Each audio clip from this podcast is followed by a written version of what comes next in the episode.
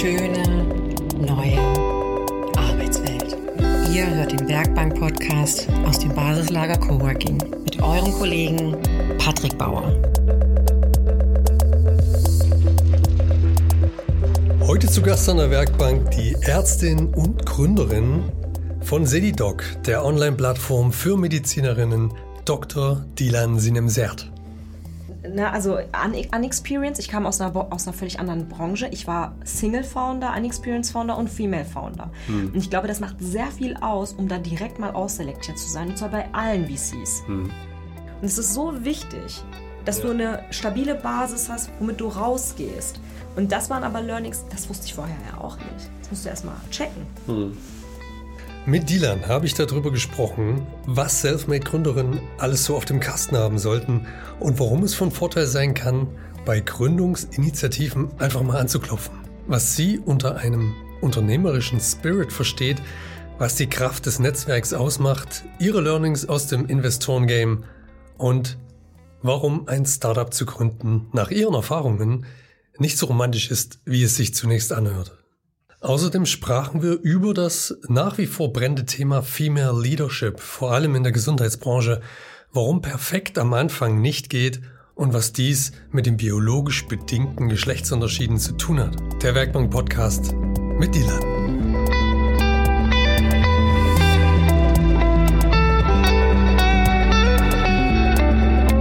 Also Dylan, schön, dass du da bist. Vielen Dank für die Einladung, Patrick. Ist ja auch längst überfällig eigentlich. Ne? Also ich hätte schon, ich habe glaube ich schon, wo ihr eingezogen seid, bei uns im Basislager habe ich schon äh, so eine ganze äh, Setliste gehabt, was ich alles an Fragen für dich habe und äh, dann hat das sehr wenig Zeit und deswegen freue ich mich jetzt umso mehr, dass du jetzt ein bisschen mehr Zeit hast. Ich freue mich auch, danke. ihr seid jetzt aus dem Basislager ausgezogen, hm. offiziell. Ja. ja. Ähm, wo geht jetzt gerade der Weg von Sedidog und okay. wo geht jetzt dein Weg eigentlich so hin? Okay. Also wir sind ähm, im November aus dem Basislager ausgezogen. Das hatte unterschiedliche Gründe. Ein wichtiger Grün Grund dafür war mit Sicherheit auch ähm, die gesamte neue Remote- und Homeoffice-Struktur, ähm, weswegen wir uns entschieden haben, zunächst einmal ähm, aus dem Basislager, aus den Strukturen des Coworkings rauszugehen. Wir haben das sehr genossen, im Coworking zu sein. Es bietet unglaublich viele Vorteile, gerade für Startups in der Gründungsphase. Es ist unglaublich schwierig oder an der Startphase schwierig, ähm, ja, Büroräume zu beziehen. Da sind mehr Kriterien erforderlich, als einfach nur einen Büroraum zu finden, mhm. damit die Vermieter einen auch nehmen. Deswegen ähm, bin ich sehr froh, dass wir die Möglichkeit mit dem Basislager hatten. Aktuell befinden wir uns in einer Zwischenphase. Es steht im Raum, dass wir mit einem äh, potenziellen Investor zusammenkommen und dann eben gemeinsame Räume beziehen. Ja, das war jetzt eigentlich, ihr war zwei Jahre, glaube ich, bei uns. Ja. Nee, ein Jahr. Ein Jahr? Ja. War es nur ein Jahr? ist egal. Also wir waren ähm, ein komplettes Jahr im Basislager. Es war wirklich mhm. eine tolle Zeit. Es war viel Umbruch. Wir haben viel mitgemacht. Ja, ja, die gesamt, ein paar Mal umgezogen. Den ja, gesamten Umbau des Floßplatzes haben wir mitgemacht quasi. Ähm, eine sehr spannende Zeit. Es hat aber auf jeden Fall sehr viel Spaß gemacht. Vorher waren wir in dem Jahr in der Ritterstraße, in den Räumlichkeiten ähm, des Smile. Mhm. Stimmt, genau. Ja.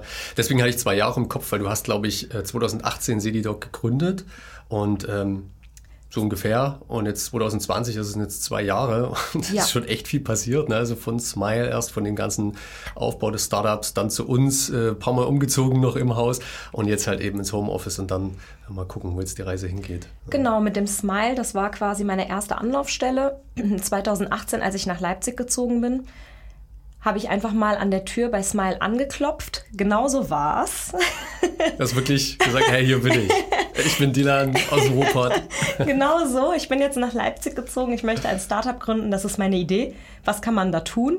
Und die waren auch alle ein bisschen perplex, aber haben mir sofort weitergeholfen. Das heißt, es war wirklich ein nahtloser Übergang zu, pass auf, was brauchst du? Wen brauchst du? Und wir helfen dir. Das fand ich wirklich grandios. Unglaublich. Ähm, wir hatten dann sofort einen Büroraum, wir konnten sofort anfangen zu entwickeln, wir konnten sofort anfangen, an dem Grundgerüst zu arbeiten, wie Businessplan und Pitch Deck und das überhaupt zu lernen. Das heißt, das war wirklich eine schöne Zeit, um überhaupt in Entrepreneurship reinzukommen. Das heißt, du hattest in der Zeit auch ähm, Schulungen, Coachings, die du da genossen hast? In jedem Fall, das SEPT ähm, unter der Leitung von Herrn Professor Dornberger beispielsweise der Uni Leipzig, da gibt es ja einige Coaching-Programme. Ähm, ein weiteres Programm, was ich sehr genossen habe, zusätzlich zu diesem Coaching, war beispielsweise auch die gesamte Struktur des DC-Hub, des deutsch-chinesischen Hub, mhm. womit wir ja auch letztes Jahr nach Shanghai unter anderem auch zur Alibaba-Konferenz geflogen sind. Das waren natürlich tolle Erlebnisse wow, okay. und ganz viele Learnings. Ja. Also das hat dich wirklich so ein Stück nochmal nach vorne gebracht? Weil ich meine, du kommst ja, du bist Ärztin, du kommst jetzt nicht aus dem Unternehmertum, ja. Und ich glaube, das ist halt genau das Ding, wo man, ähm, wo man dann eben einfach nicht weiß, wo fange ich jetzt eigentlich an, ja. Und äh, jeder oder jede, die gründen möchte, braucht halt irgendwie so ein, so ein Skillset am Anfang. Ja. Absolut. Also ich komme ganz klassisch aus der Medizinerwelt und man muss sich das so vorstellen, ich habe angefangen, Medizin zu studieren, weil die Medizin für mich immer ein Fachbereich am Rande von Innovationen und neuen Technologien war. Immer an den Grenzen der Wissenschaft ausgerichtet und total, also visionär. Und deswegen war es mir so wichtig, Medizin zu studieren, weil ich am Fortschritt mit dabei, mit beteiligt sein wollte. Ich habe dann aber ganz schnell gemerkt, in der Klinikrealität oder im Alltag des, äh, im Klinikalltag gemerkt, dass die Medizin nicht so richtig am Fortschritt mitarbeitet, okay. sondern dass äh, man da total überlagert ist durch diese ganzen Bürokratien und veralteten Strukturen und ich denke, der Rest ist Geschichte, das kennen mhm. wir alle. Haben wir mittlerweile jetzt auch, der Letzte hat es jetzt mittlerweile auch mitbekommen. Ähm, und da habe ich einfach gemerkt, ich passe hier nicht ganz rein mit meinen Gedanken und mit meinen Visionen. Okay, das ist, das ist ein schöner Ansatz, also dass man auch in die Medizin geht, um äh, damit am, am Ursprung von Technologie und Forschung und Innovation zu sein. Ja. Ich muss dazu auch sagen, ähm, dass ich aus einer Arbeiterfamilie komme. Das heißt, meine Eltern ähm, sind ganz normal als Gastarbeiter nach Deutschland gekommen damals. Und ähm, sie haben viel aus ihrem Leben gemacht und ihren Kindern sehr viel geboten. Wir haben beispielsweise mit meinen Geschwistern, wir haben alle studiert und wir haben alle wirklich was aus unserem Leben gemacht. Und das war immer sehr, sehr wichtig, hart zu arbeiten, um etwas dafür zu bekommen. Und ich glaube, diesen Spirit, den trage ich in mir. Und ich glaube, es braucht noch ein paar Generationen, vielleicht bei meinen Kindern oder deren Kindern, bis man dann hier wirklich ankommt und diesen Spirit von, man muss super hart arbeiten, weil unsere Eltern hatten ja den Gedanken, die gehen irgendwann zurück, müssen also viel sparen und so weiter, bis man das abgelegt hat. Mhm. Ähm, ein bisschen Querinfo. Ich habe hier vor kurzem in Leipzig eine Frau getroffen, eine Ärztin. Ich fand es total spannend, weil ich da, davor nicht darüber nachgedacht hatte, Sie hat mir erzählt, ihre Oma sei damals geflüchtet wegen dieser ganzen Deutschland-Polen-Geschichte. Und sie als Enkelkind würde das immer noch in sich tragen, dass mhm. das damals passiert ist. Und ich finde das total spannend und es hat mir selbst geholfen, mich selbst und mein Leben zu reflektieren, warum ich eigentlich diesen Kampfgeist habe oder warum ich dem hinterherjage. Das sind, glaube ich, ganz wichtige Parallelen. Das ist spannend, ja. Also du würdest sagen, dass du einfach dieses, dieses, sag ich mal, Arbeitergehen oder dass du, dass du gerne ne, nach vorn prescht und einfach was machen willst, dass du das so in dir trägst, schon aus familiären Gründen heraus. Mit Sicherheit hat das auf jeden Fall auch einen riesengroßen Einfluss, warum ich als klassische Medizinerin ähm, jetzt nicht einen Arzt als Vater habe, der zu mir sagt, pass mal auf, geh doch in die Pharmakologie, forsch dort, such dir einen Mentor und ähm, arbeite dich dort hoch und dann wirst du irgendwann Leiterin des Instituts für Pharmakologie oder ähm, arbeite in einer Klinik in einem bestimmten Bereich und fokussiere dich darauf. Ich hatte das nicht. Ich war alleine. Ich war ja die Erste, die Medizin studiert hat. Entsprechend musste ich das gesamte System erstmal verstehen, mhm. überhaupt diese gesamte Gruppierung an Medizin, Gesundheitswesen, Ärzten überhaupt verstehen. Und das ist ähm, vielleicht hat mir das geholfen, meinen Horizont breit zu behalten und mich nicht zu fokussieren. Vielleicht ist das ja auch eben der Vorteil davon gewesen. Man wird sehen, sagte der Zen-Meister, um von unserem, um zu unserem Gespräch von eben zurückzukommen. Dass man ja schlaue, schlaue chinesische Sprüche, um das ging es, ne? Aber das, das, ist, äh, das ist ja schon die Sache. Du hast äh, bis 2016 Medizin studiert, ja, und hast 2018, also bis 2018 warst du medizinisch tätig und hast dann ähm, mit Sedidog angefangen. Also man sieht da schon so, in dir, in dir ist so ein Antriebswille, du, du möchtest einfach, du brauchst vielleicht auch immer wieder was anderes, ja, und packst gerne Dinge an. Dann sagst du es nicht, okay, ich bin jetzt Medizinerin, jetzt baue ich mir eine Karriere da drin auf, sondern du siehst halt irgendwo was und du sagst, okay, da, da möchte ich jetzt weitermachen. Das ist jetzt eher was für mich. Ähm, die Ganzheit, genau, die ganzheitliche Betrachtung von Problemen und Lösungsansätzen, das liegt mir sehr gut. Und was mir halt auch sehr gut liegt, das habe ich jetzt in dieser Zeit auch gelernt mit Sedidoc, ähm, das Ganze rund um Netzwerken und die Kraft von Netzwerken. Die Kraft des Netzwerks. Das ist spannend, ja. Es ist ja so, also wir haben ja vorhin schon mal kurz angesprochen, ne? was, was ist denn so für dich, was, was braucht denn eine Gründerin? Was, also du hast schon diesen Spirit angesprochen und diesen, diesen Arbeitswillen, den du halt äh, irgendwie in dir hast, der vielleicht so ein Talent von dir ist, ja. Ähm, was würdest du denn sonst sagen? Was, was braucht jemand, der jetzt eine Unternehmung starten möchte? Auf jeden Fall Durchhaltevermögen, mhm. würde ich sagen. Es ist wirklich nicht so romantisch, wie es klingt. Viele meiner Kolleginnen haben sich das anders vorgestellt, als ich gesagt habe, ich werde jetzt mein eigenes Unternehmen gründen. Dabei kannte ich den Begriff von Startup noch nicht, ja. Also klassisch Unternehmen, dachte ich.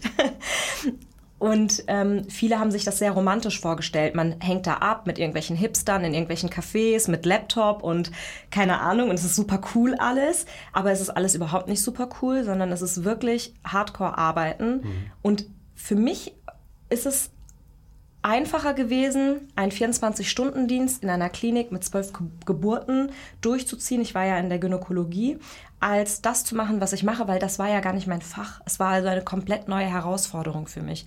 Und vor allem war es die Herausforderung, mit Menschen plötzlich zusammenzuarbeiten, denen ganz andere Dinge wichtig waren als mir. Beispielsweise einzelne Zahlen in irgendwelchen Excel-Tabellen. Ähm, als jetzt diese ganzheitliche Herangehensweise an Lösungsansätzen. Okay. Also du musstest dich halt auch erstmal darauf, darauf einlassen, dass du, dass du einfach mit anderen Menschen zusammenkommst, ja, dass die andere Probleme verursachen auch. Ja, ich meine, du hast jetzt, wenn du eine Patientin vor dir hast, da gibt es halt auch meistens so einen klaren Weg. Ja, da steht eine Geburt an, du weißt, was du zu tun hast, und am Ende hast du ein Ergebnis. Ja, wenn du jetzt vor Excel-Tabellen sitzt, dann suchst du natürlich erstmal ne, und musst da dich irgendwie zurechtfinden. Hast du das irgendwie gelernt? Nein, ich habe es mir alles selbst beigebracht. Also am okay. Anfang, ähm, wer für mich eine sehr große Unterstützung war, das muss ich wahrscheinlich an dieser Stelle einfach mal erwähnen, ist mein Mann, weil er äh, kommt tatsächlich aus dieser ganzen Management, aus dem Managementbereich ähm, als, als Maschinenbauingenieur und hat nochmal einen ganz anderen Blick auf diese ganzen Sachen und hat mhm. mir natürlich viel auf den Weg gegeben. Und dann kam eben ähm, das gezielte Coaching beispielsweise im Smile dazu, ja, dass man ein Pitch Deck hat. Ein Pitch Deck besteht aus Problemlösung, Geschäftsmodell, whatever, ja, hm. Vision. Und ähm, das alles kannte ich natürlich vorher nicht, aber ich glaube, als Mediziner, ich will das gar nicht ausschließen, dass andere das auch haben, aber ich glaube, als Mediziner hat man eine unglaublich hohe Aufmerksamkeit, äh, nee, Aufnahmefähigkeit mhm, und, mhm. und Umsetzungsstärke, weil das ist also wenn ich jetzt darüber nachdenke, was wir alles gelernt haben damals, was wir alles da in uns reingezogen haben an Wissen. Im Medizinstudium. Im Medizinstudium, mhm. dann wird man ja in sehr jungen Jahren dazu angeleitet, super viel aufzunehmen und es dann umzusetzen. Und das die ganzen Jahre über. Mhm. Und ich glaube, das war äh, eine der Fähigkeiten, die dadurch auch geschult werden konnten noch weiter. Wie, wie ist das so zum Beispiel, du arbeitest ja mit Pro Programmierern zusammen, ja, das war ja, denke ich mal, auch eine komplett neue Erfahrung ja. für dich, ne? wie die so arbeiten, ja. auch was die brauchen zur Umsetzung. Ähm, Stichwort Design Thinking, ja. Wie, wie bist du dazu gekommen? Also, wie bin ich dazu gekommen? Ich habe am Anfang, ganz am Anfang, als ich diese Idee hatte, mit PowerPoint ein Sedidoc-Logo erstellt. Sehr so cool. sah es auch ja. aus, total verpixelt. Wir haben auch noch alte Visitenkarten und lachen auch äh, darüber. Und wir haben das alles aufbewahrt. Das ist total lustig. Und ähm, ja, und, und eine Website mit WordPress oder sowas. Also das hat alles überhaupt nicht funktioniert. Und mhm. als ich dann gesagt habe, ähm, ich brauche jetzt mal vernünftige Entwickler und die dann angefangen haben, das zu entwickeln und Designs zu erstellen, da dachte ich, wow, eine komplett neue Welt, Wahnsinn. Und ich habe von meinen Entwicklern einfach auch so viel gelernt über ein komplett neues Feld. User Experience und so Sachen, Design, Typografie, worauf man achtet, welche Farben welche Gefühle auslösen. Das ist ja auch viel Marketing. Ähm, das war mir vorher nicht klar. Und das haben die alles schon mitgebracht. Also da hast du ein bisschen Glück gehabt auch mit denen. Ich ja. habe so ein Riesenglück, dass ja. ich mit zwei, seit zweieinhalb Jahren und sogar ein bisschen länger mit den gleichen Entwicklern zusammenarbeite, die ich an Tag 1 in Leipzig kennengelernt habe. Und wir sind immer noch zusammen. Perfektes Matching, oder? Super. Super. Das liegt vielleicht an Leipzig, klappt hier vielleicht ganz gut, ich weiß es nicht. Ja, ich meine, gut, die, die Stadt hat natürlich äh, eine gewisse Anziehungskraft ne? und, und äh, strahlt auch sowas aus, äh, so ein Spirit vielleicht auch ne? und zieht eben genau die Leute an, die hier halt Bock haben, was zu machen und jetzt nicht schon in festen Strukturen verankert sind und sagen, boah, da kommt jetzt noch einer mit so einem Problem, naja, mal gucken, sondern mhm. die sagen halt, nee, boah, cool, das ist eine gute Idee, lass mal was starten. Ja. ja. Das ist eine schöne Sache, ja. Ähm, du hast auch ja, also dieses große Thema Female Leadership, ja, das ähm, höre ich immer wieder. Äh, auch zum Beispiel im Podcast mit Damaris kam das natürlich äh, immer wieder, äh, das war ein Vorgänger-Podcast, ähm, nur um dich kurz abzuholen, genau, da haben wir viel über dieses Thema gesprochen ja, und wie ist auch ultra spannend, ja. Auf dich prasselt das immer wieder ein, ja. Ich habe ähm, in meiner Vorbereitung ganz viele Interviews von dir gelesen, Podcasts gehört und so und da ist dieses Thema Female Leadership immer wieder groß aufgeblasen. Wie, wie fühlst du dich damit? Ist das was, was du tatsächlich so in deinem, so für dich betrachtet äh, annehmen würdest und sagst, okay, ich, ich bin genau in diesem Female Leadership Bereich drin? Oder ist es was, was du sagst, pff, interessiert mich eigentlich gar nicht, ich mache, ich habe das Gefühl, ich mache das alles richtig mit meinen Angestellten? Also ich bin ja unweigerlich eine Female-Gründerin, ja, also unweigerlich, das kann, kann Kannst ich ja nicht ändern. ablegen. Genau, ja. genau, doch, vielleicht schon mit neuen Methoden, aber ich bin ja erstmal da rein geboren. So. Ich glaube, man kann als Frau in Deutschland also wenn wir jetzt von Deutschland sprechen, in Deutschland nicht davon sprechen, ich ignoriere das Ganze, ich ziehe mein Ding durch und mache das. Denn es gibt dieses ganze Thema rund um unsere Arbeitsstrukturen, die aktuell in Deutschland bestehen, ähm, sind historisch bedingte Zustände, in denen wir Frauen versuchen, unseren Platz zu finden. Beispiel, als damals die gesamte Arbeitsstruktur entstanden ist, da war die Frau als Wesen ja noch gar kein Teil der Arbeitswelt. Das heißt, diese Arbeitswelt wurde gar nicht auf sie konzipiert. Und nacheinander gab es dann in Folge mit zum Beispiel dem Aufbau von Gewerkschaften, äh, Umstrukturierungen und ähm, neu Neuaufbau von Arbeitsmodellen und trotzdem war es aber nie auf die Frau konzipiert. Und die Frau als Wesen braucht andere Strukturen zum Arbeiten. Und wenn wir jetzt sagen, ich komme als Frau in egal welche Branche, sei es in der Politik, in der, im Gesundheitswesen, in der Klinik oder im Entrepreneurship und ich passe da rein, dann kann ich nur sagen, das ist eine Illusion. Du passt da nicht rein. Denn um dich herum, bei deinen Partnern, bei deinen Kunden, bei deinen äh, Investoren. Es werden hauptsächlich Männer dir gegenüber sitzen, die von einer Zeit stammen und eine Idee geerbt haben von einer Zeit, in der es heißt, wir Männer machen das Geschäft und ihr Frauen, ihr lernt das gerade noch. Ich habe vor einiger Zeit oder vor, vor, vor einer Woche war das, mit einer Kollegin gesprochen, die jetzt ärztliche Direktorin an einem Klinikum ist, an einem Lehrklinikum. Sie ist die einzige ärztliche Direktorin deutschlandweit. Das hm. muss man sich mal auf der Zunge vergehen, äh, zergehen lassen. Und was sie dafür gemacht hat, um da hinzukommen, ist erstaunlich. Und es ist auch einfach, man fragt sich, sie hat, sie ist so kompetent finde ich, also sie ist, sie, sie könnte eigentlich viel, viel mehr sein. Wenn man sie jetzt nimmt in dieser ärztlichen Direktorenrolle und alle anderen ärztlichen Direktoren in Deutschland, da weiß ich nicht, ob die halb so viel können wie sie. Also wahrscheinlich nicht. Wahrscheinlich mhm. haben die nicht mal ein MBA oder sowas, ja, oder dann sind nicht mehr habilitiert. Aber warum sitzen die dann da? Warum haben die diese Positionen inne? Und man hat solche Positionen inne aufgrund von Netzwerken. Und das ist eben die Kraft des Netzwerks, die wir Frauen uns jetzt erst anfangen aufzubauen. Und ich denke, das darf man nicht unterschätzen. Ja, das hast du vorhin schon angesprochen, ne? die Kraft des Netzwerks. Ich meine, gut, es ist äh, egal ob Mann oder Frau, ja, das ist äh, für alle gleich wichtig, aber du hast natürlich recht. Also auf so ähm, gut, jetzt momentan gibt es eh kein Socializing und keine Netzwerkveranstaltung, ja, sei dann über Zoom. Mhm. Aber das ist so ein Punkt, wo man auch häufig eben Männer sieht, die dann halt einer über den anderen äh, drüber kommen und sich äh, noch lauter unterhalten. Und das ist, das ist wirklich so eine, so eine klassische Männerdomäne irgendwie ja, noch. Ne? Total. Ich finde es auch gar nicht schlimm. Also am Ende des Tages, als ich angefangen habe zu gründen, habe ich auch erst in meinem Freundeskreis gefragt wer hat Bock, wer hat Ideen, wer kann mir helfen. Es ist immer normal, aus nächster Nähe zu suchen. Das einzige Problem ist, dass diese Nähe zwischen Mann und Frau einfach nicht besteht in der Geschäftswelt und dass es unglaublich wichtig ist, dass Frauen endlich in diese Führungspositionen kommen, damit sie auch andere Frauen dann dazu holen. Mm, während Frauen noch gar nicht repräsentiert sind, wenn wir jetzt diese Gesundheitsszene oder das, äh, die, die Ärztewelt nehmen, ähm, gibt es immer noch Vorstände in Selbstverwer Selbstverwaltungsgremien, äh, zum Beispiel der, der Arztkammern, Ärztekammern, wo keine einzige Frau im Vorstand ist. Wie kann das mhm. sein? Wie kann dann dieses Gremium eigentlich die gesamte Ärzteschaft repräsentieren? Und ich finde, wir sollten mutig sein und einfach mal fordern, bei jeder nächsten Kammerwahl sollte eine Präsidentin gewählt werden. Warum mhm. nicht? Mhm. Ja, also es ist, es ist nichts nichts also sollte 2020 jetzt nichts Ungewöhnliches sein. Es sollte eigentlich gar kein Thema sein. Es wird krass zum Thema gemacht, was halt irgendwie auch gut ist, finde ich, weil dadurch kommt es auf den Tisch, dadurch macht man sich Gedanken drüber und dann ähm, sind eben genau äh, die Personen, wie du eben schon angesprochen hast, die dann eben in den, in den obersten Positionen sitzen, auch absolut am richtigen Platz. Ja? Und können auch andere motivieren, das Gleiche zu tun. Ja. Das ist, ähm, das ist tatsächlich was, worüber man sich noch ewig unterhalten kann, weil es, weil es halt auch so ein, so ein Riesenthema ist und weil es so viele verschiedene Meinungen gibt. Es, also ganz witzig, komme ich gerade drauf, es gibt äh, eine kleine Podcast-Empfehlung von mir äh, aus Österreich und die heißt Frauenfragen, äh, Podcast mit Marie Lang, wo sie Männern typische Frauenfragen stellt. Ja, zum Beispiel, wie vereinbarst du Familie und Beruf? Finde ich ja? gut.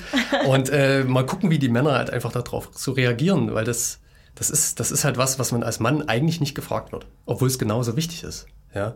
Ich möchte auch meine Familie mit meinem Beruf äh, vereinbaren ja? und ich möchte meine Familie nicht zurücklassen. Ähm, das ist ganz normal. Und an deiner Stelle, äh, das war ja auch ein Grund für dich, SEDIDOC zu gründen, ähm, dass du eben diese, äh, die Eingliederung von äh, Frauen nach der Geburt, nach der Schwangerschaftspause äh, oder Kinderpause beflügeln wolltest oder bestärken wolltest. Ja.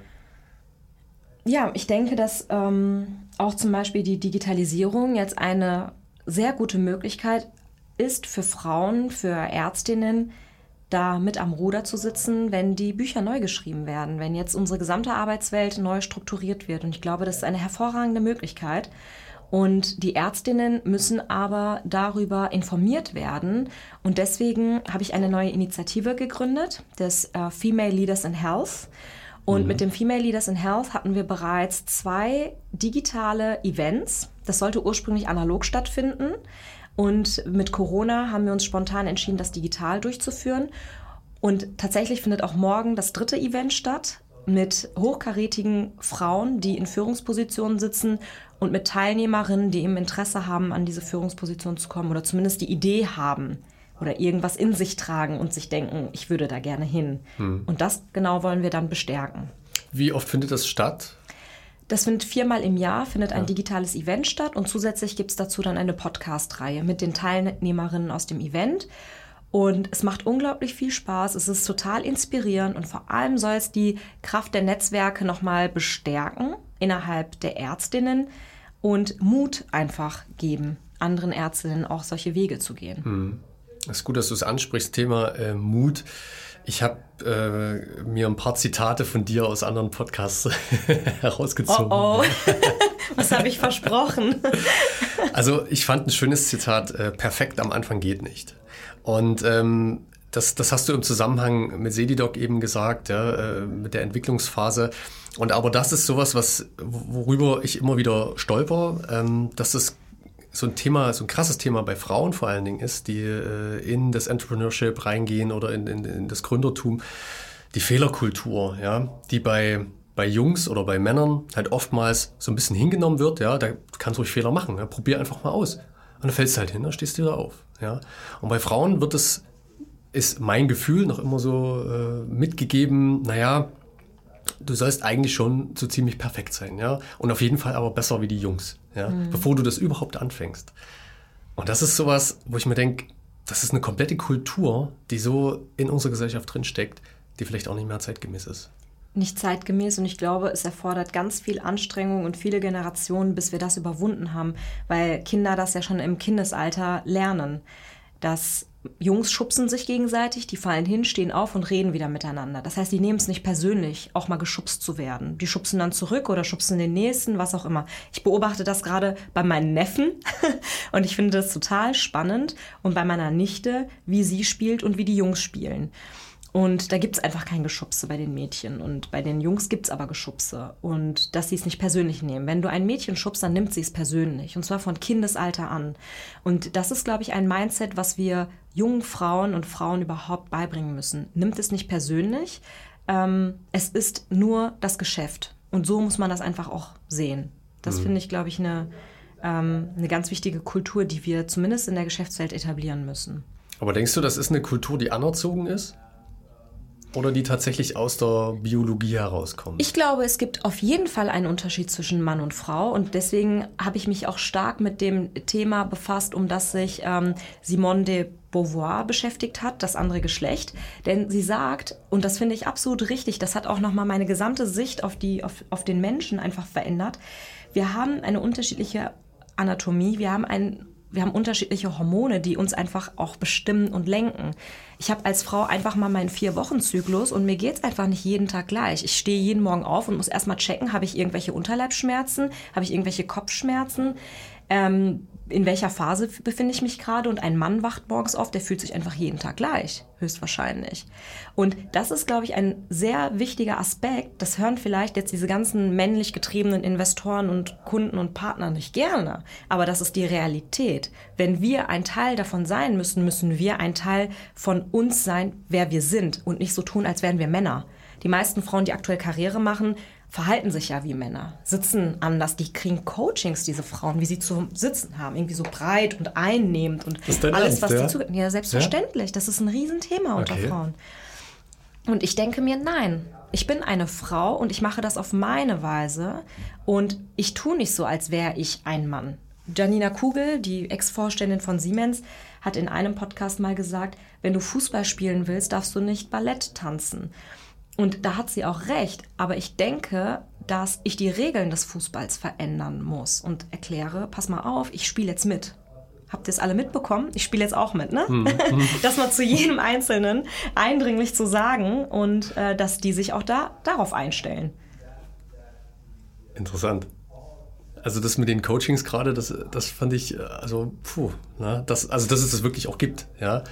Ähm, dass sich äh, Frauen wie Männer verhalten sollten, um halt in Führungspositionen zu kommen, ist, ist, eine, ist eine starke Nummer irgendwie. Ne? Also ich sehe, ich denke, dass das ganz wichtig ist am Anfang, damit überhaupt Frauen dort ankommen.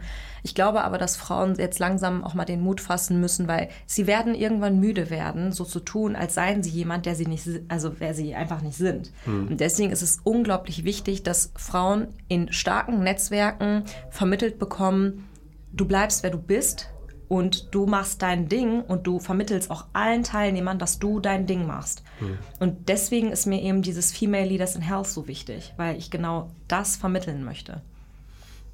Okay, das ist, ähm, das ist jetzt ein weiteres Projekt von dir, äh, neben Cedidoc, was ja auch weitergeht, ja, mhm. nehme ich an. Ähm, hast du sonst noch andere Projekte, die. ich glaube nämlich schon, oder? Ja, es schwirren noch zwei Projekte, ähm, aber da werde ich mich ganz klar auf eins fokussieren und da wird auch Sedidoc eine zentrale Rolle spielen hm. bei einem der beiden, wie sich das jetzt auch entwickelt. Ähm, Dilan, egal ob Mann oder Frau, ja, was äh, allen Unternehmerinnen und Unternehmern ähm, gleich viel bedeutet oder gleich viel bedeuten sollte, ist, ähm, dass, dass die Unternehmung irgendwie rentabel ist. Ja. Finanzierung ist äh, so dieses Stichpunkt, dieses Stichwort.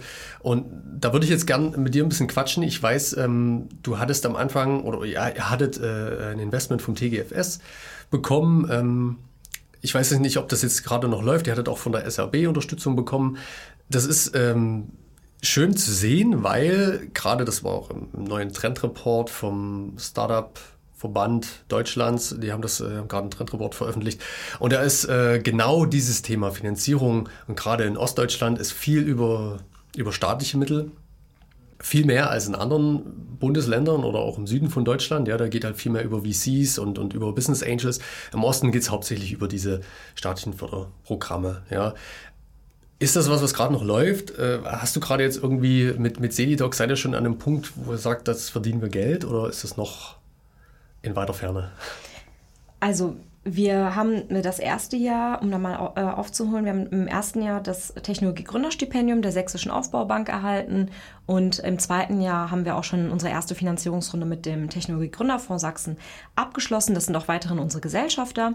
Und ähm, die, ähm, das läuft halt, das, die Seed-Finanzierung läuft und deswegen wollen wir jetzt eigentlich in die nächste Finanzierungsrunde, ähm, wie gesagt, mit, ähm, einem, mit einem potenziellen Investor. Das ist der Plan. Wir haben seit Beginn von Sedidoc erste Kunden gehabt. Am Anfang waren das Pilotkunden, da haben wir das, das kann ich auch allen Gründern mitgeben, einfach mal erste Kunden haben, wo man zum Beispiel so ein Cashback-System macht oder mhm. einfach, dass sie nichts bezahlen, aber einfach mal, um das Ganze zu pilotieren.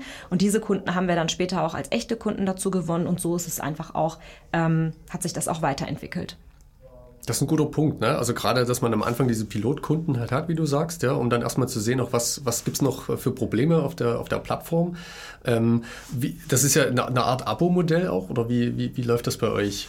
Wir haben zwei Geschäftsmodelle und zwei ähm, Systeme, die wir anbieten. Das eine ist Sedidoc, das, womit wir eigentlich gestartet hatten. Da ging es hauptsächlich um Personalbeschaffung in Kliniken und in Praxissystemen, beispielsweise für ähm, KV. Ähm, äh, für KV-Dienste. Und das andere System ist SediWork heißt es eigentlich mhm, auch. Und okay. das ist ein äh, Personalplanungstool, insbesondere auch für die Organisation der ärztlichen Facharztweiterbildung. Und das ist tatsächlich dann im SaaS-Modell, im Abo-Modell. Und wir bieten das Weiterbildungsverbünden in Sachsen und in ganz Deutschland an. Okay. Klingt, klingt spannend. Ja, also, diese Weiterbildungsverbünde ja. organisieren die ärztliche Facharztweiterbildung, da helfen die ein bisschen aus. Die brauchten ein System, womit die es machen können und wir haben dieses System geliefert. Und CD Work war jetzt was, ähm, was jetzt gerade erst entwickelt wurde, also ja. was ihr in der Corona-Zeit auch. Ähm Richtig, was wir in der Corona-Zeit hauptsächlich aufgestellt haben. Das Ganze hat sich so entwickelt, dass wir mit unserem System der Kammer geholfen haben, ganz zu Beginn zu Corona, um die äh, Ärzte zu organisieren im Fall von Notfällen und Überlastungen. Und äh, daraus hat sich dann entwickelt eben, die Gespräche gab es auch schon vorher, aber daraus hat sich dann insbesondere entwickelt, dass die ähm, auch langfristig Unterstützung bräuchten in der Organisation der Ärzte. Und da ging es dann ganz konkret um die ärztliche Facharztweiterbildung. Okay. Und äh, wenn du jetzt äh, mal zurückdenkst, wie das so gestartet ist mit den, mit den Finanzierungen auch, ja, waren das dann hauptsächlich, also wie, wie läuft sowas ab? Ist das ein Antrag, den man stellt? Muss man da vorsprechen äh, bei den Finanzierungsgebern? Wie, wie, wie funktioniert das? Ja? Also bei ähm, öffentlichen Geldern ist das natürlich immer, da gibt es ja immer Förderrichtlinien. Ähm, die muss man sich dann durchlesen und dann eben entsprechend bei der äh, Institution beantragen. Das mhm. läuft über Antrag. Aber bei ähm, privaten Geldgebern ist das so, ähm, dass man dann natürlich vorpitcht und seine Idee präsentiert und die Leute für seine Idee einfach gewinnen muss und dann entsprechend auch ähm, ein Kapitalbedarf vorweist, Traction vorweist und entsprechend dann auch ein, ein Investment äh, einsammelt. Und das, ist natürlich, das sind natürlich zwei ganz unterschiedliche Sachen. Mhm. Gerade am Anfang kann ich das mit diesen Fördermitteln total empfehlen. Im Osten bietet sich das super an. Das, da hast du recht. Da läuft viel über, die Öffent über, über ähm, öffentliche Mittel. Ich finde es aber super am Anfang, gerade um das mal auszuprobieren, um das eigenständig aufzubauen, weil wenn man gleich an VCs gibt, äh, geht, dann ist das natürlich super schwierig. Äh, viel muss aus eigener Hand erst aufgebaut werden. Das zieht sich dann immer alles so ein bisschen. Und äh, wie ist das dann auch mit, mit Anteilen von, äh, vom Unternehmen? Ähm, das ist ja dann wahrscheinlich so im Gegenzug, also die VCs kaufen sich dann eine, das Unternehmen, mhm. haben dann vielleicht sogar auch Mitbestimmungsrecht. Das ist ganz Verhandlungssache, okay. wie man da reingeht, was man einfordert, was man abgibt und dann einigt man sich auf einen Wert. Okay. Und kannst du da jetzt äh, eine Empfehlung vielleicht abgeben, dass man sagt, okay, was ist am Anfang besser? Ne? Ist es besser, unabhängig zu sein oder ist es besser, wenn man da doch vielleicht ein VC hat, der äh, auch erfahren ist, der ihnen vielleicht dann auch ein bisschen Mentoring gibt? Also klar, mittlerweile gibt es ja ganz unterschiedliche VCs. Äh, das sind meistens gar nicht mehr reine Geldgeber, sondern wollen auch mitentwickeln und das Ganze mit aufbauen. Da ist ganz wichtig zu wissen, wen brauche ich eigentlich für mein Unternehmen, für den Aufbau meines Unternehmens und ähm, wer kann mir das bieten, was ich brauche. Und ich finde, aktuell wird halt super viel, ähm, passiert einfach auch super viel. Klar, mit Corona ist es stagniert, äh, keiner wollte sein Geld ausgeben und so weiter. Jeder hat sich auf seine eigenen Portfolio-Companies erstmal äh, konzentriert. Da gab es gewisse Schwierigkeiten, aber am Ende des Tages ist es, glaube ich, ganz wichtig zu verstehen, wen brauche ich und da selbstbewusst dann auch aufzutauchen und äh, das auch zu äh, erklären. Und das ist auch sowas, was man über ein Netzwerk dann eben äh, findet, also gerade die VCs, oder gibt es da, ja, da Portale, Plattformen, wo man sich da ein bisschen umgucken kann? Ja, man kann die natürlich auch kalt anschreiben, was ich aber nicht empfehl, empfehle, weil da kommt meistens keine Rückmeldung, sondern irgendwie über Hören sagen und dann Bekannte und mhm. vermitteln mich mal weiter. Und es gibt auch zum Beispiel auch ganz viele Leute mittlerweile, die, die haben ein eigenes Portfolio an VCs oder Investoren oder Business Angels und die kann man dann ansprechen und die vermitteln einen dann gegen auch eine kleine Gebühr. Natürlich, das gehört da dazu bei mhm. Abschluss. Äh, meistens ist es so, so kann man das natürlich auch angehen. Ich hatte das Glück, ich habe den TGFS kennengelernt bei einer Pitch-Veranstaltung, was, ähm, das, äh, was, die, äh, was die Kollegen vom Smile mit organisiert hatten. Ich meine sogar, das war die Leipziger Gründernacht. Ich bin mhm. mir aber nicht mehr ganz sicher. Mhm. Und da hatte ich halt gepitcht und der TGFS saß in der Jury und äh, dadurch haben wir uns äh, getroffen, kennengelernt und in weniger als einem Jahr war die Investmentrunde dann auch ähm, das ist ja mal, stand das schon. Das ist ja mal eine schöne Success Story, ne? Die Leipziger Gründernacht als, als Startrampe. Denkt man gar nicht, ne?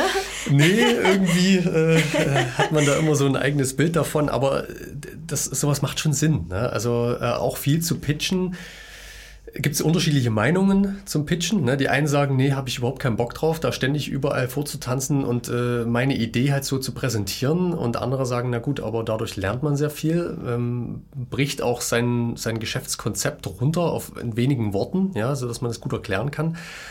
Und eben, wie du sagst, hat dann vielleicht sogar das Glück, Investoren zu finden. Man kann ja auch gucken, wer veranstaltet das, wer sitzt in der Jury, ist es wie ich aussichtsreich, kam da mhm. vorher schon mal was rum und dann kann man sich ja auch entscheiden, ob man bei sowas teilnimmt oder nicht. Kann ich absolut verstehen. Irgendwann, also auf irgendwelche random Veranstaltungen zu gehen und davor zu pitchen, kann man mal machen, dann hat man Content, um das dann selbst zu reposten auf allen möglichen Kanälen oder so. Es gehört auch alles dazu, aber am Ende des Tages sollte man schon nicht vergessen, fokussiert zu bleiben und Ziel zielorientiert solche auch Veranstaltungen wahrzunehmen. Hast du eine Pitch-Reise? Hast du viele Pitch-Reisen gemacht? Auf jeden Fall. Ja? Am, gerade am Anfang, äh, um einfach total viel äh, aus dem Bereich zu lernen. Ich habe es auch wirklich auch als Learning gesehen von Anfang an, ja. um es mal auszuprobieren, um mal zu gucken, was kommen denn da für Fragen, was ist denn interessant für Investoren oder auch andere Leute, für potenzielle Partner, wie funktioniert das Ganze. Deswegen, ich habe es eigentlich immer ähm, einfach auch spielerisch äh, auch mitgenommen. Aber es ist schon viel Zeitaufwand auch. Also du bist da viel unterwegs. Ja, es ist ein Vollzeitjob, deswegen habe ich meinen Job in der Klinik gekündigt. Okay. Das muss man schon die ganze Zeit machen. Und ja. deswegen finde ich das halt so cool äh, hier in Sachsen, dass du einfach mal die Möglichkeit hast, für ein Jahr äh, Fördermöglichkeiten, dass du das machen kannst. Also mhm. diese Learnings, die hätte ich ja mit keinem MBA. Also da soll mir mal ein MBA diese Learnings mitgeben, was man da einfach hands-on äh, eigenständig macht. Mhm. Deswegen fand ich jetzt das Invest, meine Zeit da reinzustecken, besser als mein Geld in ein MBA-Programm. Das war auch die ganz klare Entscheidung. Also du bekommst jetzt die Finanzierung immer für ein Jahr. Das ist immer Ach, für ein Jahr gehalten, jetzt, oder? Nee, das war beispielhaft. Ja. beispielhaft. Also okay. es gibt unterschiedliche Programme bei der Sächsischen Aufbaubank. Hm. Wir haben auch eine andere Finanzierung, da sind wir auch ganz stolz drauf. Das ist vom Bundeswirtschaftsministerium. Mhm. Ähm, das Ganze nennt sich Innovationsmodelle ähm, und Pionierlösungen. Und da haben wir jetzt zum Beispiel auch einen riesen Grant bekommen, beispielsweise für die nächsten 30 Monate. Cool, okay. Und so, sowas muss man natürlich immer wieder herausfinden, wo es solche Förderprogramme gibt und dann natürlich dementsprechend auch anschreiben und äh, Formulare ausfüllen und so, was ja auch ja. Mal, gar nicht so einfach ist, oder? Ja, es ist einfach nur Fleißarbeit am ja. Ende des Tages. Ja. Du hast schon gesagt, ähm, gerade bei deinen Pitch-Touren, dass man dann Content hat für, für seine eigenen Kanäle. Du bist ja auch äh, jetzt, du, du, baust so eine Personal Brand auf, habe ich mitbekommen. Ja, du bist aktiv auf Social Media Kanälen, ähm, arbeitest gerade daran und äh, hast auch, du, du, hast ja ein bestimmtes Mindset, was du halt auch gerne in die Welt hinaus trägst. Ähm, ist das was, wo du jetzt auch neuen, eine neue Richtung eben für dich findest, so neben deinen ganzen anderen Projekten, dass du sagst, ich möchte gerne als Vorreiterin, Vordenkerin wahrgenommen werden? Auf jeden Fall. Das habe ich bis jetzt viel zu sehr im Hintergrund gehabt, aber im Nachhinein finde ich das auch gut, weil ich ja selber noch ganz viel äh, lernen musste und mich da entwickeln musste. Und jetzt habe ich einfach ähm, bin ich einfach viel selbstbewusster mit mir selbst da auch zu stehen und diese Meinung zu vertreten und nicht nur zu vertreten, sondern auch in die Umsetzung zu bringen. Das ist mir wichtig. Ich habe gar kein Interesse daran, irgendwie irgendwelche Ideen in die Welt rauszutragen, aber keins davon dann umzusetzen, sondern mir geht es konkre um konkrete Maßnahmen. Deswegen war es mir bei diesem bei dieser Initiative Female Leaders in Health so wichtig. Pass mal auf, alles klar, wir machen Digital Events und eine Podcast-Reihe und wir starten ganz konkrete Digitalisierungsprojekte und äh, alles, was dazugehört, um Frauen in die Führungsposition zu befördern. Was sind das für Digitalisierungsprojekte? Das allererste davon ja. ist ja ein Teil, dass wir überhaupt ein Bewusstsein bei Ärztinnen schaffen für die digitale Transformation. Das heißt, sie müssen von den Basics an verstehen, Digitalisierung ist nicht nur das nächste Tool, was sie an die Hand bekommen, mhm. mit dem sie arbeiten müssen, mhm. neue Excel-Tabelle in fancy gestaltet oder sowas, sondern es ist eine Möglichkeit, dass die gesamte Arbeitswelt neu organisiert wird. Und ganz spannend ist, und das ist auch ein Statement, was ich auch morgen beispielsweise bei dem Event unbedingt nochmal hervorbringen möchte, diese ganzen Telemedizin-Anbieter, die sagen, als wäre es das Selbstverständlichste auf der Welt, postulieren damit, dass ja die ganzen Muttis dann die Telemedizin-Sprechstunden übernehmen können, weil sie haben ja sonst nichts zu tun. Und das muss man mal den Ärztinnen vor die Augen führen und sagen, mhm. pass mal auf, du bist dann diejenige, die auserkoren wurde, äh, um Telemedizin äh, abzuhalten, anzubieten. anzubieten. Hm. Warum bist du nicht in der Führungsposition? Warum entwickelst du das nicht mit? Warum bist du nicht ebenbürtig? Und das muss den Ärztinnen einmal klar vor die Augen äh, gebracht werden. Dann verstehen sie auch, dass wirklich die Arbeitswelt sich verändert. Dass mhm. sie aber immer noch die Mutti ist, die die breite Masse bildet und die ganz viel arbeitet, aber null dafür zurückbekommt. Mhm. Ich finde es auch spannend, dass man, also das ist so, so gedacht, dass äh, Mütter, die zu Hause sind, die in der ähm, in dieser Kinderzeit sind, dann eben von zu Hause Ordinationen abhalten, oder? Das ist New Work. Okay. Wir haben jetzt eine Neugestaltung der gesamten mhm. Arbeitswelt mit diesem Remote Working, mit diesem äh, mit, der, mit der gesamten Digitalisierung. Es ist wie mit der Industrialisierung. Ja, wir haben jetzt dieses das äh, gleiche 2.0 oder 4.0, whatever. Und das passiert gerade. Und die Frau als Wesen wird wieder nicht ähm, involviert, hm. nur als Arbeitskraft involviert. Und das ist ein Problem. Deswegen war mit Sedidoc ja mein Ansatz, wir wollen Frauen in Führungspositionen bekommen und nicht nur als Lückenfüller oder ja. sonst irgendwas. Ja, und also ich muss auch sagen, dass das jetzt nicht unbedingt so gut funktioniert, denke ich mal. Also wenn man mit seinem Kind zu Hause ist, dann heißt das nicht, dass man den ganzen Tag auf der Couch sitzt. Und, äh, da, ne? Aber das ist die Illusion also, einer Männerwelt, ja. die dann sagt, super, die hat ja zu Hause eh nichts zu tun, ja. dann kann sie wenigstens arbeiten. Ja, das ist völlig daneben. Ja, also das, das ist, ähm, also jeder, jeder junge Vater weiß das, glaube ich, äh, wenn die Partnerin zu Hause mit dem Kind ist, dann ist es trotzdem ein Fulltime-Job. Ja. So, und jetzt entscheiden die Ärztinnen, wo sie sich sehen. Und mhm. sie müssen selbst entscheiden, wo sie sich sehen. Ich kann jetzt so, jetzt, so viel erzählen, wie ich will. Am Ende des Tages müssen sie verstehen, wo sie sein wollen. Mhm. Langfristig. Ja. Und ich glaube, das Thema Familie ähm, ist auch sowas, was, äh, was natürlich in der Digitalisierung auch eine Rolle spielen sollte. Ja, ähm, es ist einfach was Menschliches und ähm, sich dafür Zeit einzugestehen, muss drin sein. Ja, und äh, da haben wir glücklicherweise Modelle, äh, also jeder kann zu Hause bleiben, äh, egal ob Frau oder Mann, äh, das, das kann man sich gut einteilen, das ist, ist möglich und äh, man bekommt ja auch Zuschüsse vom Staat dafür. Und das sollte man einfach annehmen, ja. Egal wie das jetzt ist, egal wer jetzt da mehr verdient oder, oder weniger, ähm, die Zeit mit der eigenen Familie zu verbringen, das, sowas kommt nicht wieder. Und sowas Definitiv. ist einfach total wichtig. Also egal ob Digitalisierung hin oder her, das hin ist für unsere her. Gesellschaft. Ja. Absolut. Na? Vor allem, es gibt auch so viele Chefärzte, die dann irgendwann am Ende ihres Lebens ankommen und äh, denen dann bewusst wird, ich habe gar keine Zeit mit meiner Familie verbracht. Und das ist ja. doch tragisch. Nee, das, ist, das geht eigentlich überhaupt nicht. Ja. Da hat man dann irgendwas falsch gemacht, auf jeden Fall. Wollen wir noch einen kleinen Blick in die, in die Glaskugel werfen? Das mhm. mache ich sehr gerne. Ähm, du hast schon viel über die, den Wandel in der Medizin gesprochen. Ähm, ist die, ist die Medizin tatsächlich immer noch so, ein, so, ein, so prägend für die alteingesessene Wirtschaft in Deutschland oder tut sich da jetzt was? Ähm, also, die Medizin heute, die ist natürlich geprägt noch von alten Strukturen, veralteten Strukturen. Und da tut sich was, dazu tut sich, tut sich in den sozialen Medien was und in den Gesprächen tut sich was, aber in der Realität tut sich nicht viel. Also da brauchen wir uns gar nichts vorzumachen. Wir haben hier Arztpraxen, da muss man einfach mal durch Leipzig fahren, um Leipzig herum, in Sachsen, in NRW, in Bayern, auf dem, auf dem flachen Land. Da gibt's keine Infrastruktur für irgendwelche digitalen Modelle. Das heißt, wenn von oben herab dann irgendwann kommt und äh, da die Aussage kommt, so, ihr bindet euch jetzt mal alle an, ihr benutzt jetzt alle E-Rezept und E-Patientenakte und ihr macht jetzt alle Telemedizin, dann finde ich das wirklich gut, dass mal jemand wirklich den Ton angibt und sagt, das muss gemacht werden. Aber für die Umsetzung braucht es einfach viel mehr. Diese eine Praxis irgendwo in Buxtehude, die braucht einfach mehr als nur jemand, der sagt so, hier bitteschön, das sind übrigens die Telemedizinanbieter, kümmere dich darum, dass du eins davon umsetzt oder bei dir etablierst. Das funktioniert nicht, wenn dieses, diese Praxis gar kein Internet hat und hm. gar kein Internet haben darf, weil da sensible Patientendaten sind und so weiter und so fort. Die Probleme sind bekannt. Hm. Das heißt, ähm, da braucht es schon ein bisschen mehr, ein bisschen auch Ehrlichkeit dahinter. Ähm, ich beobachte das immer, diese gesamte Euphorie, Euphorie äh, der ganzen Digital Health Experts, warum auch immer sie jetzt Health Experts sind, keine Ahnung.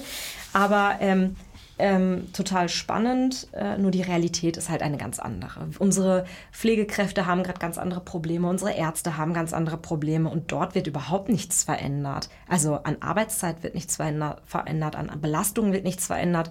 Und wenn dann neue Tools dazu kommen, dann werden diese Leute nicht abgeholt. Hm. Das ist eher noch eine Mehrbelastung dann, oder? Das ist dann natürlich ja. erstmal eine Mehrbelastung und die Klinik und die Praxis kann sich nicht leisten, in der Position, gerade zu der jetzigen Zeit, äh, dann die Mitarbeiter rauszunehmen aus dem laufenden Geschäft und zu, zu sagen, so, wir schulen euch jetzt mal in diesen digitalen Produkten. Mhm. Erinnert mich irgendwie an das, was über Schulen so viel gesagt wird. Ja? Lehrer rausnehmen, um sie dann in digitalen Innovationen oder in, überhaupt in digitalen Tools zu schulen. Ja, ich, glaube, sehr, sehr schwierig. Ich glaube, mit Corona schon einiges passiert. Ich meine, ich hm. sehe das ja auch bei meinem Neffen. Der hat jetzt irgendwie irgendwelche Online-Kurse und macht das Ganze über iPad und so. Das finde ich schon hervorragend. Also zu meiner Zeit gab es das einfach, war es undenkbar. Hm. Und dass er dann in einem geschlossenen Nachrichtensystem mit seinem Lehrer auch chatten kann, finde ich auch toll. Wenn er mal eine Frage hat oder eine Idee, dann stellt er sie einfach direkt. Und das finde ich alles toll. Und ähm, ich denke, im Gesundheitswesen wäre das auch wunderbar, wenn wir diese Produkte anbieten. Aber ähm, die Umsetzung muss einfach eine andere sein. Und die Grundvoraussetzung. Wenn dich äh, jetzt jemand anschreiben möchte oder mhm. mit dir in Kontakt treten möchte, welche digitalen Produkte nutzt du dafür? Also ich denke, LinkedIn funktioniert bei mhm. mir ganz gut, weil äh, die anderen Social-Media-Kanäle, auch wenn da mein Name steht, die bespiele ich nicht selber. Das muss ich fairerweise auch mal sagen. Das macht äh, zum Glück ähm, meine Marketing-Managerin.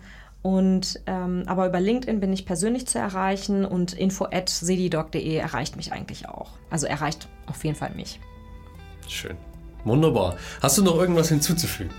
Hast du noch irgendwas, wo du sagst, darüber haben wir noch gar nicht gesprochen, das würdest du jetzt gerne nochmal anbringen? Ich glaube, wir haben echt, einen, haben echt über Gott und die Welt jetzt. Wir haben einen schönen, schönen Rundumschlag. Rundumschlag und ähm, es hat mir sehr viel Spaß gemacht. Vielen Dank dafür. Schön, dass du da bist. Danke. ja, puh, das ist.